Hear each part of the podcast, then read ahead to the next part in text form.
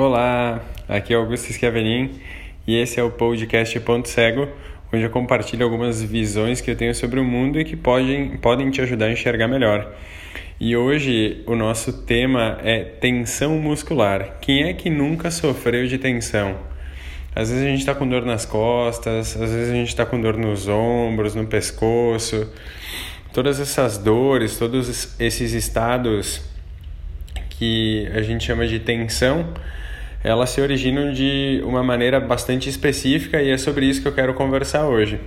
Basicamente, enquanto a gente está vivo, a gente tem uma interação com o mundo é, que eu costumo dizer que ela é uma interação através do nosso sistema nervoso, principalmente o nosso sistema nervoso autônomo, que ele não precisa de alguém controlando ele, ou seja, ele se autogerencia. A gente não entra no mérito da discussão de quem criou ele e como é que ele funciona desse jeito, porque isso envolve a crença de cada um e a gente quer discutir só o funcionamento, né? Então, o nosso sistema nervoso é, autônomo ele pode ser dividido em duas partes básicas, que é o sistema nervoso simpático e parasimpático, como a gente já viu em outros podcasts. E o sistema nervoso simpático é, é quem é o aspecto do nosso sistema nervoso que nos coloca em ação.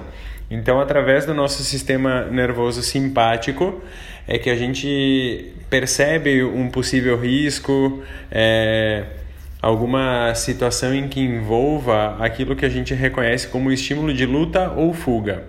E o sistema nervoso parasimpático, só para pontuar e deixar claro para a gente partir do mesmo ponto, ele é o sistema, o aspecto do sistema nervoso que nos coloca numa condição de relaxamento, numa condição de é, descanso, repouso, digestão.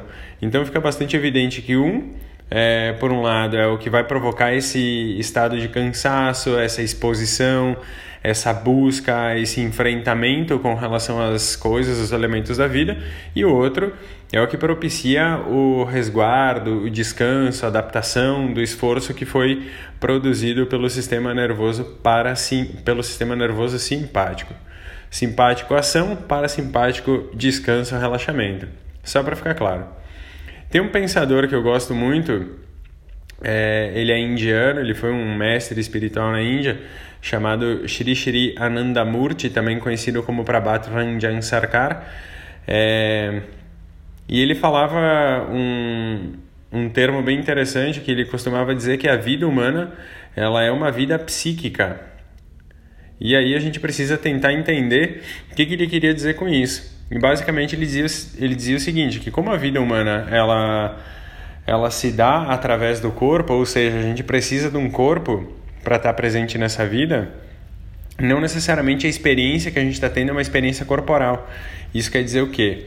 Que, as, que a forma como a gente lida com as coisas da vida, a forma como é, a gente estabelece o que, que é um problema, o que, que é um, uma solução, o que, que é uma coisa boa, o que, que é uma coisa ruim, está tudo dentro da nossa mente. Então, é, esse aspecto psíquico, esse aspecto mental, é a maior experiência que a gente tem na vida. Apesar de que muitas coisas são vividas através do corpo, a finalidade da experiência não é corporal.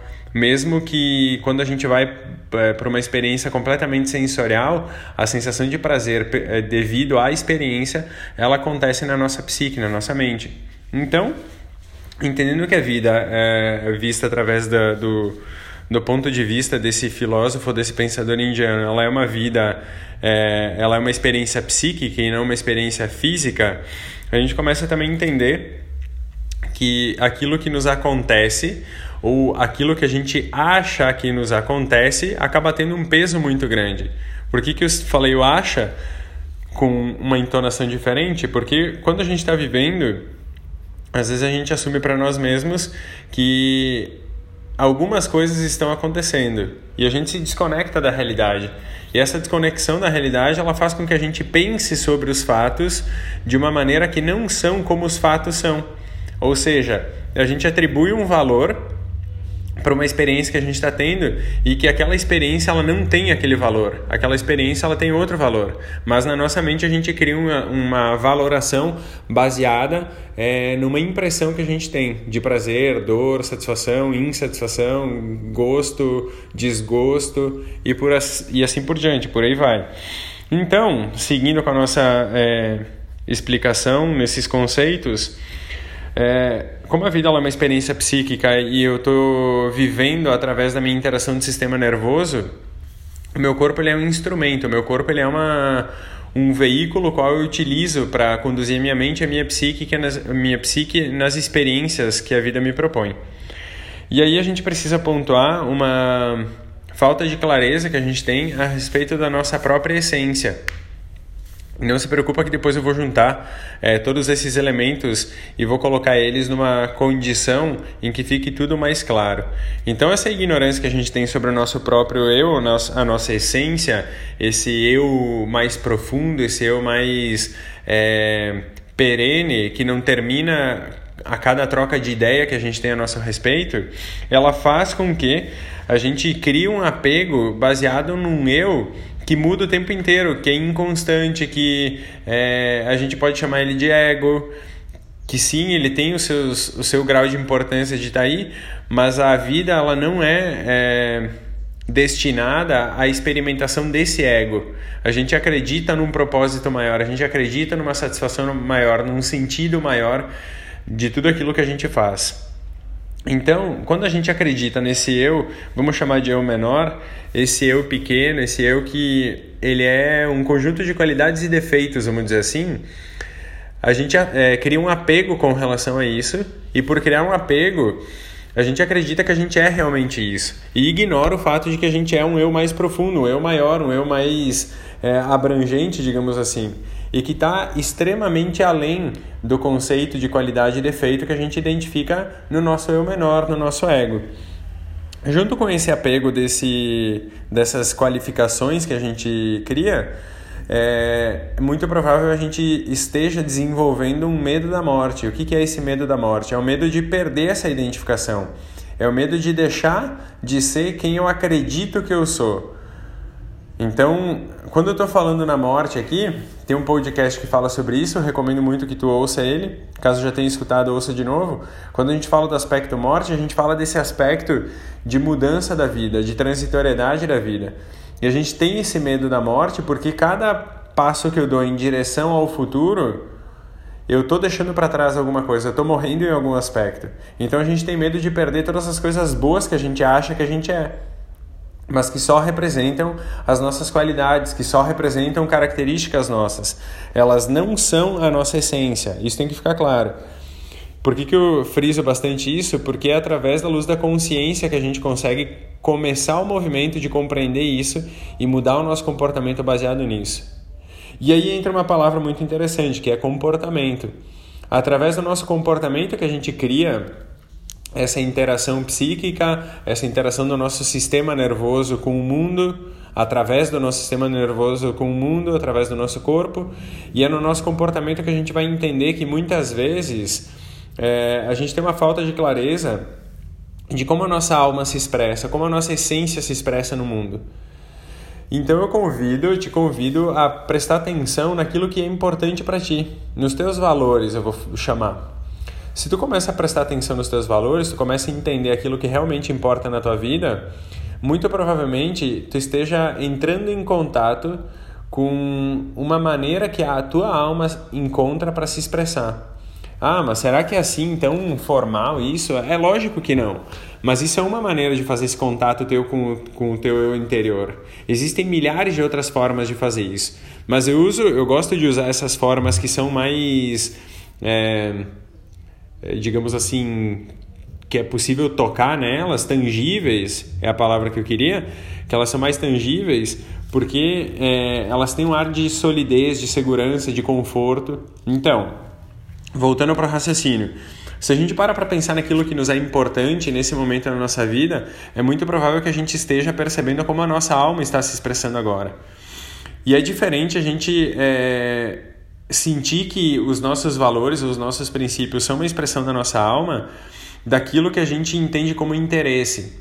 Então, às vezes, quando a gente fala sobre identificar os nossos valores, a gente olha para a vida como se a gente estivesse com interesse em alguma coisa. Por exemplo, ah, o valor da saúde. Eu quero desenvolver uma saúde muito boa. Isso é um interesse.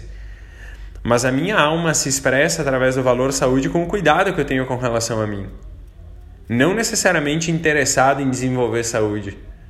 Então é importante pegar esse, esse ponto sutil, essa diferença sutil entre uma expressão da alma é, com aquilo que é importante, com aquilo que é um valor, um princípio para nós e cuidar para não apostar naquilo que é só um interesse, naquilo que é só a vontade de desenvolver alguma coisa, alguma área da vida. Quando a gente desenvolve essa clareza sobre aquilo que é importante na nossa vida e a gente reconhece isso como uma das muitas possíveis é, expressões da nossa alma, a gente acaba aliviando é, um pouco do nosso sofrimento mental. Porque grande parte do, do nosso sofrimento ele vem da ideia de que a gente está perdendo tempo, ou da ideia que a gente está fazendo coisas que não são tão importantes para nós, ou da ideia de que a gente está se esforçando muito para conseguir algumas coisas e não está entendendo, não está reconhecendo se é exatamente isso que a gente quer. Então, primeiro identificar aquilo que é importante como uma expressão da nossa alma e depois fazer esforço na direção correta ir em direção àquilo que a gente acredita. É, fazer por onde? Então, é, vamos supor que uma expressão da minha alma seja o cuidado com, que eu tenho com a minha saúde. Eu sei que eu preciso cuidar da alimentação, praticar exercício físico, é, entrar em outros é, ambientes, em outras esferas da saúde que não são só física. Por exemplo, a saúde mental. Então, eu preciso entender isso e caminhar nessa direção. E aí a gente vai diminuindo esse suposto sofrimento da nossa mente com aquilo que a gente não tem controle. E aí entra um, depois eu vou falar sobre o controle, porque o, o controle ele é um remédio para isso. Então, quando a gente está sofrendo, quando a gente não tem clareza sobre aquilo que é importante para nós como uma expressão da nossa alma, é muito provável que a gente entre numa postura de enfrentamento com relação à vida. Imagina a cena de um lutador. Esse lutador ele não sabe quem vai lutar contra ele. Ele não sabe em quem que ele tem que desferir o golpe ou de quem que ele tem que se proteger. Como é que ele fica na arena? Como é que ele fica no, no, no espaço onde ele vai desenvolver essa luta? Ele fica completamente espiado. Ele está o tempo inteiro em posição de guarda, tentando prever o que, que vai acontecer, tentando se defender. Por isso que é importante a gente ter clareza daquilo que realmente é um valor para nós, como uma expressão da nossa alma. Então, se eu tenho clareza disso e eu diminuir a quantidade de sofrimento na minha mente, porque eu começo a gastar, a usar minha energia em direção àquilo que eu acredito, necessariamente eu começo a relaxar, porque aí entra em questão é, uma coisa que uma, uma frase, vamos chamar assim, mas ela pode se tornar um mantra, principalmente para aquelas pessoas que são muito ansiosas, que é o seguinte: eu estou fazendo aquilo que eu preciso fazer. Eu estou fazendo aquilo que eu preciso fazer. Porque eu estou indo em direção aos meus valores, eu estou indo em direção àquilo que é importante para mim, onde o meu coração vibra, onde a minha intenção vibra. E aí o meu corpo ele tende a apresentar um sintoma diferente do que ele apresentava antes. Então, quando eu estou eh, agindo no mundo, quando eu estou interagindo com as coisas, lembra que a primeira interação ela é através do sistema nervoso, então eu uso o meu corpo para isso. E essa interação ela vai provocar um estado de tensão, porque eu estou precisando me defender das experiências como se fosse uma necessidade incontrolável de, de responder e de me proteger e de me defender. Ou eu posso abrir mão dessas coisas e começar a relaxar um pouco mais, eu posso soltar um pouco mais meu corpo e viver cada experiência como uma experiência única, como uma experiência em que eu desenvolvo cada vez mais clareza, eu desenvolvo cada vez mais essa expressão da minha alma diante daquilo que realmente importa na minha vida. Então, como é que a gente resolve essas tensões musculares? Existem várias maneiras, existem várias formas de ver isso, mas eu transmito aqui aquela que faz sentido para mim e aquela que está no meu dia a dia, está no, no, no dia a dia que eu passo para as pessoas que estão próximas a mim. Basicamente, aprender a perder o controle o que, é aprender a perder o controle? Se a pessoa que está o tempo inteiro tentando se defender, ela está tentando, tentando o tempo inteiro controlar as reações dos outros. Só que não necessariamente a pessoa está numa luta, não necessariamente ela está no embate ela vai sofrer com isso. Lembra que a vida é psíquica. Esse embate, essa luta que está acontecendo é dentro da nossa cabeça. Se a gente para para analisar que a gente está brigando com conceitos dentro da nossa cabeça, a gente pode dizer assim, putz, eu posso relaxar um pouco também. Eu não preciso ficar o tempo inteiro enfrentando, enfrentando, enfrentando. Porque daqui a pouco eu não me dou conta, mas eu estou brigando comigo mesmo. Eu estou brigando com a ideia de ser quem eu sou. Eu estou brigando com aquilo que eu me reconheço. E isso com o tempo passa, é, deixa de ser saudável, se é que em algum momento foi saudável, mas isso deixa de ser saudável e vira uma agressão contra o próprio corpo. Então, aprender a perder o controle ou aprender a descontrolar-se é uma, um, um dos remédios, uma das maneiras de aliviar isso. Porque quando tu abre a mão de controlar, no início não é fácil, tá? No início não é leve isso. Mas quando tu aprende a se desfazer da necessidade de controle que tu tem sobre as coisas e as pessoas, naturalmente a tua vida fica melhor. E aí entra naquela frase é, que eu gosto muito, que é vai tomar, vai tomar conta da sua vida, toma conta da sua vida, vai cuidar da tua vida, sabe? Porque se tu tá cuidando da tua vida, tu percebe que tu não tem como ficar controlando a vida dos outros. E isso é, é libertador libertador porque te, te economiza uma energia e te permite viver de uma maneira muito mais leve, sem essas tensões. Então presta atenção naquilo que é importante para ti, trabalha em direção a esses valores e te desfaz da necessidade de controlar todos os elementos que, que a tua vida está envolvida. E um outro, um outro remédio para isso que eu já falei antes é reconhecer os próprios valores. Então, a gente precisa mergulhar na nossa essência e responder a pergunta: o que é importante para mim?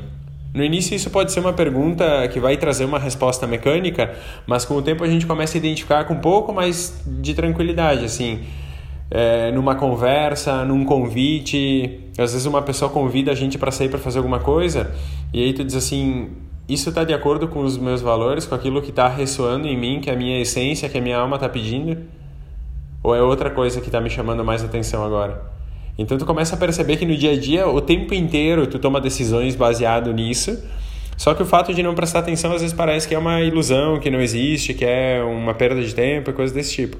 Começa a praticar isso, identificar os teus valores, pergunta o que é importante para ti, elenca aí dois, três itens, não mais que isso, e começa a abrir mão de controlar as coisas. Deixa que as pessoas que estão ao teu entorno cumpram o papel delas Cumpra tu o teu papel e viva mais feliz, leve e com menos tensões, com menos desconfortos. Justo? Depois me, me conta o que, que tu achou desse papo aqui, se foi muito viagem, se fez sentido. Aguardo o teu retorno. Um grande abraço.